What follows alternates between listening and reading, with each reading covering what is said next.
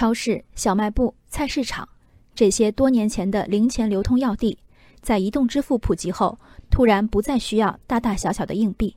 江西南昌的左女士烦恼由此而来。左女士做的是塑料袋批发生意，常年与肉贩、菜贩等打交道，零钱，尤其是硬币，是左女士收款的主要形式。如果不收零钱，许多菜贩干脆就不买塑料袋了。过去。附近超市常会找他换硬币，甚至上门来取。而这两年，随着扫码支付的流行，超市这个化零为整的渠道几乎消失。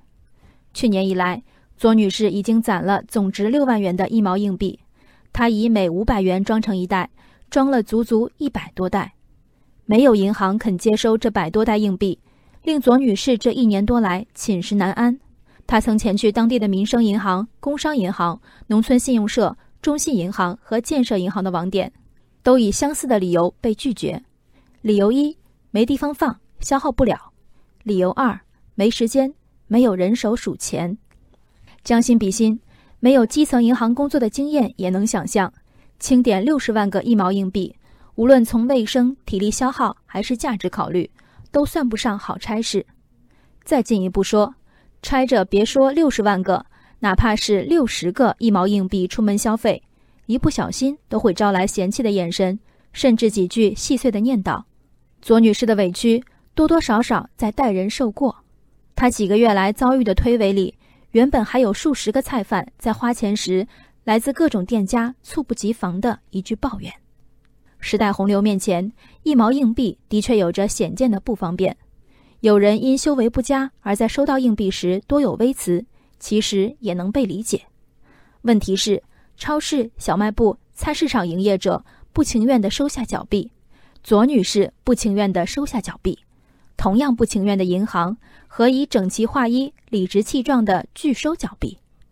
根据人民币管理条例，以人民币支付中华人民共和国境内的一切公共的和私人的债务，任何单位和个人不得拒收。常备条例的银行机构率先违法了。一句违法本该为这场讨论画上句号，可这一次，违法者得到了为数不少的同情。为了这一堆硬币，整个网点瘫痪，好意思吗？等你去银行办业务的时候，前面有一个人拿了几百袋硬币来存，你就知道银行该不该先处理他的业务了。这些辩白背后都是类似的假设。左女士们的存在是自己一次次在银行漫长等待的罪魁祸首之一。他们没有想过，如果左女士是自己的姐姐、妈妈，她还会被形容为找茬者吗？的确，有人在银行以反复存取、清点大量零钱寻衅滋事，但左女士显然不是。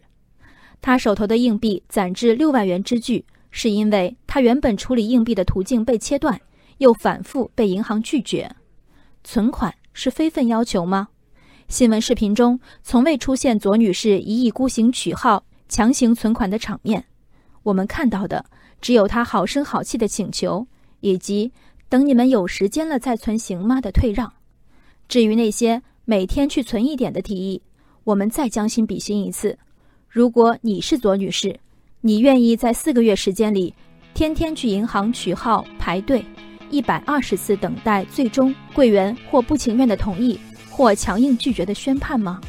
方便是一种进步。